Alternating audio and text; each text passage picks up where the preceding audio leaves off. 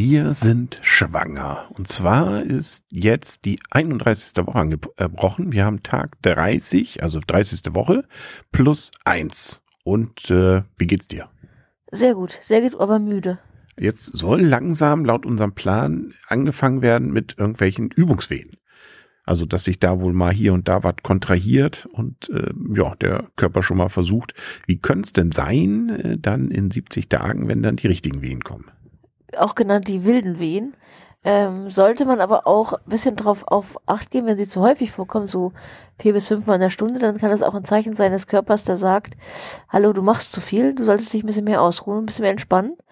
Und dagegen hilft so ein bisschen Magnesium und Entspannung. Und ein Bad. Hast du denn schon solche Übungen, äh, beziehungsweise solche Wehen gespürt? Äh, vielleicht eingebildete Wehen, aber also richtig nicht. Ich meine, so richtig weiß man ja auch nicht, was Wehen sind, aber es soll ja so ein bisschen sein wie Regelschmerzen. Und ähm, klar, das habe ich jetzt immer mal wieder so ganz leichtes Ziehen gehabt, aber dass jetzt unbedingt jetzt verstärkter sind, weil ich habe es auch schon mal vorher gehabt, ähm, ob es jetzt unbedingt Wehen sind oder ob es jetzt das ganz normale Arbeiten der Gebärmutter ist, konnte ich noch nicht so wirklich unterscheiden. Vielleicht merke ich das, also vielleicht, wenn man wilde Wehen tatsächlich hat, wird man merken, dass es wilde Wehen sind. Kann ich also noch nicht genau sagen. Auf jeden Fall, jetzt laut Plan ist unser Kind eine Gurke. Also, was so die Größe angeht. Äh, ich glaube, äh, es wird jetzt nicht, also letzte Monat hatte, war ja Kürbis, jetzt Gurke. Also es wird ja nicht vom Rund auf lang gegangen sein, sondern das ist wahrscheinlich irgendwie volumenmäßig gemeint.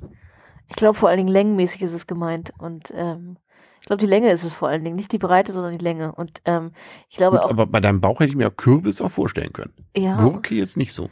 nee, nicht wirklich, aber ähm, sie soll ja so ungefähr 1,5 Kilo wiegen. Und normalerweise, wenn ich Gurken einkaufen gehe, wiegen die keine 1,5 Kilo. Nee, das wäre mir, glaube ich, aufgefallen. Ja, es ist wahrscheinlich einfach nur so ein Bild, was man dann im Kopf hat. Wir wollten ja nochmal drüber reden. Wir hatten ja nun äh, zwei Tage Intensivkurs, Geburtsvorbereitung. Und äh, unser erster Tag, da hatten wir ja schon das Gefühl, ja, ist eigentlich gar nicht so schlimm und so schlecht, wie es teilweise erzählt wurde. Und ich finde, der zweite Tag hat das nochmal bestätigt. Also da waren Dinge dabei, um nicht zu sagen vieles, sehr vieles, was ich so A, entweder nicht wusste oder B, äh, vielleicht nicht so richtig einsortieren konnte. Äh, Genau, also vor allen Dingen, mir sind sehr, sehr viele Fragen beantwortet worden, ohne dass ich wusste, dass ich diese Fragen gehabt habe. Ähm, aber die, ich fand diese Erklärung und Verständnis im Allgemeinen sehr, sehr gut.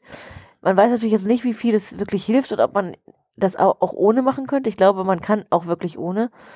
Aber es sind schon ein paar Tipps dabei, ähm, wie die Dammmassage, wo ich jetzt auch überlegen bin, ob ich sie mache. Wenn man den Geburtsvorbereitungskurs vielleicht nicht gemacht hätte, hätte man das vielleicht nicht gewusst. Gibt natürlich auch Leute, die sagen, pff, äh, der Körper macht das schon von alleine und entweder ist es gut gedehnt oder ist es nicht gut gedehnt. Aber ich denke mal, wenn es wenn es vielleicht ein bisschen hilft, werde ich es auch auf jeden Fall machen. Und für mich ja natürlich der Nachteil, jetzt weiß ich ja, wie ich dich unterstütze. Also das, was ich ja gedacht hatte, naja, das, da zieht man sich zurück, wenn dann die Geburt einleitet äh, oder beginnt und liest ein gutes Buch und wartet, bis dann der Arzt reinkommt und sagt, das Kind ist da. Nee, äh, ich muss massieren, drücken, schieben und auch ansonsten irgendwie, äh, glaube ich, unterstützend wirken, falls du nun gerade auf die Idee kommst, von den ganzen Übungen die zu nehmen, wo ich den Buckel mache und du auf dich auf mich abstützt. Ja, das, das fand ich eigentlich auch sehr gut. Ich weiß nicht, ob es dir jetzt auch wirklich so ging, dass du gedacht hast, dass du ein Buch liest. Ähm, aber ich, ich glaube schon, dass es ganz beruhigend ist, auch für den Partner, dass man weiß, wie man vielleicht wirklich unterstützen kann.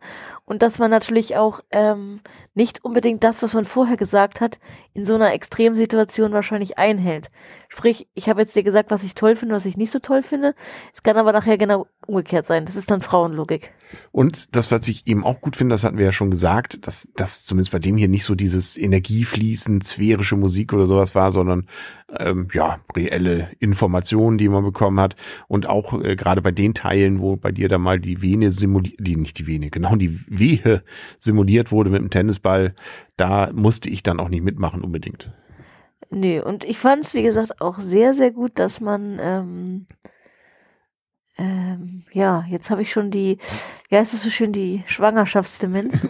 Viele Dinge, die wir gut fanden. Ich fand, ich kann, vielleicht fällt es ja wieder ein, zum Beispiel, wie man das Kind hält. Äh, also dann gibt's ja sozusagen den äh, Fliegergriff. Jetzt haben wir den, äh, also Freunde haben von uns ja schon vom Fliegergriff geredet, aber jetzt konnte man der Puppe das auch nochmal ausprobieren, ohne dass da Freund, befreundete Kinder dann darunter leiden mussten. Ja, und man konnte auch die Tücher ausprobieren, fand ich zum Beispiel ganz toll, weil ich mir eigentlich sicher war, dass du kein Tuch haben willst. Du hast ja auch irgendwie das ein bisschen mehr abgelehnt, bevor du es ausprobiert hast. Und mittlerweile sind sozusagen die Varianten von den Tragemöglichkeiten ist eigentlich momentan an Nummer eins ist das Tuch, oder? Fand ich auf jeden Fall deutlich besser, als ich es gedacht hätte, ja. Also, nö, kann ich mir ganz gut vorstellen. Gut, bei der Wanne, also sprich beim Bademöglichkeit, haben wir schon mal die richtige Entscheidung gefällt. Der Eimer ist es. Und äh, das war, glaube ich, auch die, also man kann auch eine Badewanne nehmen, aber der Eimer wurde auch als gut empfunden und äh, sah, glaube ich, auch ganz praktisch aus. Ja, das habe ich auch gedacht. Da habe ich auch gedacht, ich bin froh, dass wir einen Eimer haben. Wir haben eh nicht so viel Platz für eine Wanne. Dann kann man ja auch gleich sagen, okay, bei einer Wanne hast du das Problem, dass durch die, durch die größere Oberfläche einfach die Wärme schneller verloren geht. Fand ich alles sehr praktisch. Genau. Und was ich auch sehr süß fand, war noch am Ende die Idee, dass man dem Kind einen Brief schreibt der ist äh, dann irgendwie zum 18., zum 6., zum 12., keine Ahnung, wenn das eröffnet wird oder man guckt sich selber dann mal an nach einem halben Jahr, wenn man das Kind dann da hat. Gut, wir reden zwar hier drüber, aber was handgeschriebenes hat natürlich auch so seinen Reiz. Keine Ahnung, schaffen wir's? Ich möchte es gerne schaffen. Ich finde das, also ich weiß nicht, ob wir es jetzt unbedingt in dieser Woche schaffen, weil wir doch sehr viel vorhaben. Das war ja sozusagen unsere Hausaufgabe, aber ich möchte das gerne machen und ich denke auch mal so, dass ich zum 18., dass es nicht nur um das große Geschenk geht, ähm, ein großes Geldgeschenk, Auto, Führerschein oder sonst was, sondern ich möchte eigentlich unserem Kind zum 18. einen kleinen Koffer schenken, wo eben viele Dinge dabei sind, die wir während der 18 Lebensjahre aufbewahren, wo halt ein paar Sachen drin sind, wie vielleicht der erste Wunschzettel, ähm, der Brief an, an den Kleinen und vielleicht andere Dinge wie die erste Locke. Viele schöne Sachen, die einfach sozusagen in einem Koffer Platz haben, in einem kleinen Koffer und den möchte ich ganz gerne übergeben. Man weiß aber auch nicht, ob das so ein Junge überhaupt mag. Also ich bin mir gar nicht so sicher, ob ich das so toll dann in dem Moment gefunden hätte weil man ja gerade so in der Pubertätphase und eigentlich ist alles uncool, was von den Eltern kommt und so. Und nun muss man da auf, auf äh, gute Stimmung beziehungsweise auf Romantik machen, weil die mir einen Brief geschrieben haben vor 18 Jahren. Ich weiß es nicht. Also keine Ahnung. Müssen wir dann natürlich uns auch an, äh, überraschen lassen. Ähm, das kann bei Mädchen ist es, glaube ich, gefühlt würde ich sagen, wahrscheinlich anders. Die sind da wahrscheinlich anders drauf. Vielleicht will er einfach nur Führerschein. Ja, aber wenn man merkt, dass was es vielleicht mit dem 18. Geburtstag nicht richtig ist, kann man sich auch immer noch überlegen, ob man das erst zur Hochzeit schenkt. Ja, genau. Also ich glaube, dass sozusagen in einem gewissen Alter du doch sowas wieder schön finden würdest, oder? Ja, glaub ja.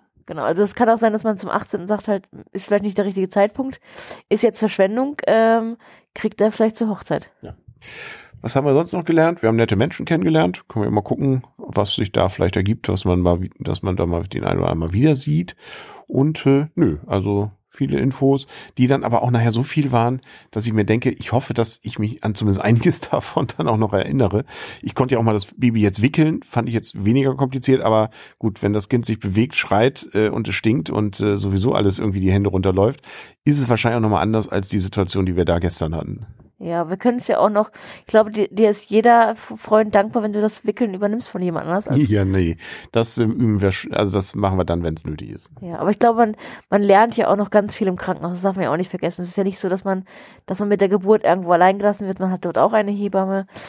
Und was ich, was ich an dem Kurs noch schön war, was ich vorhin sagen wollte, ich hatte so ein bisschen Angst davor, dass man mir Angst macht mit der Geburt. Und das fand ich war überhaupt nicht so. Ich habe nicht das Gefühl gehabt, dass ich jetzt noch mehr Panik habe als vorher. Ich bin irgendwie ein bisschen beruhigter als vorher. Und ich glaube, es gibt auch die Kurse, wo man rausgeht und eigentlich nur noch Panik schiebt. Und das habe ich jetzt überhaupt nicht. Wobei man trotzdem sich fragt, äh, oder beziehungsweise sich bewusst sein muss, in welcher guten Zeit wir leben, dass wir doch fast alles an diesen Problemen, die da entstehen können, zumindest eine Chance haben, das in den Griff zu kriegen. Weil einiges davon doch Sachen sind, was weiß ich, der, der Mutter, äh, hier, der Mutterkuchen löst sich nicht ganz oder äh, Kind liegt eben falsch oder da verwickelt sich was. Dinge, die man heute mit Kaiserschnitt und mit einigen Möglichkeiten sehr oft in den Griff kriegt, die, glaube ich, äh, wirklich vor 100, 200, 300 Jahren zum, ja, äh, Tod geführt haben, und zwar von allen Beteiligten. Ja, und ich fand es auch noch sehr interessant, dass man ja gar nicht gratuliert, grat, äh, tut man ja gar nicht, wenn man das Kind übergibt, sondern gratuliert wird ja erst, äh, wenn die Plazenta vollständig aus dem Körper raus ist. Und als wenn er, nicht nur wenn die Plazenta raus ist, dann wird kontrolliert, ob sie vollständig raus ist. Und erst wenn sie vollständig raus ist, wird, dem, wird der Mutter gratuliert. Das fand ich irgendwie ganz interessant. Vor allem sagte sie auch, kann man mitnehmen. Hm, okay. Wolltest du sie mitnehmen? Nee, nicht wirklich. Aber es ist ja auch ganz interessant, dass bei den Tieren wird sie ja aufgegessen. Ja, das, das sind die Bilder, die wir gar nicht im Kopf haben. Aber äh, zumindest, dass sie mitgenommen werden, war wohl teilweise eine Tradition, dass man dann Apfelbaum darauf pflanzt oder sowas, dort gleich als Dünger nimmt. Ja, also ich brauch's jetzt nicht. Äh, nein, es ging aber auch um Hausgeburten, weil natürlich da das Problem ist, wohin damit und dann hat man sie meistens vergraben. Ja gut, dann kann man auch gleich noch einen Apfelbaum draufsetzen. Ne? Ja. Ist in der Stadt jetzt schlecht hier, aber gut, da muss man dann gucken, irgendeine Verkehrsinsel, wo man dann vielleicht das Ding dann verbuddelt. Ja, gut. Ja, damit sind wir gerüstet. Ähm, schauen wir mal, was weitergeht. Aber ja, ein bisschen kann es noch warten, also dass wir noch ein bisschen die Schwangerschaft erleben, genießen. Wohnung muss noch ein bisschen was getan werden. Ne? Wie es so schön heißt, der Nestbau muss weitergeführt werden. Da haben wir leider noch einiges vor uns. Ja, aber wir haben auch eigentlich noch einiges an Zeit vor uns. Richtig, also sieht gut aus bisher. Toi, toi, toi.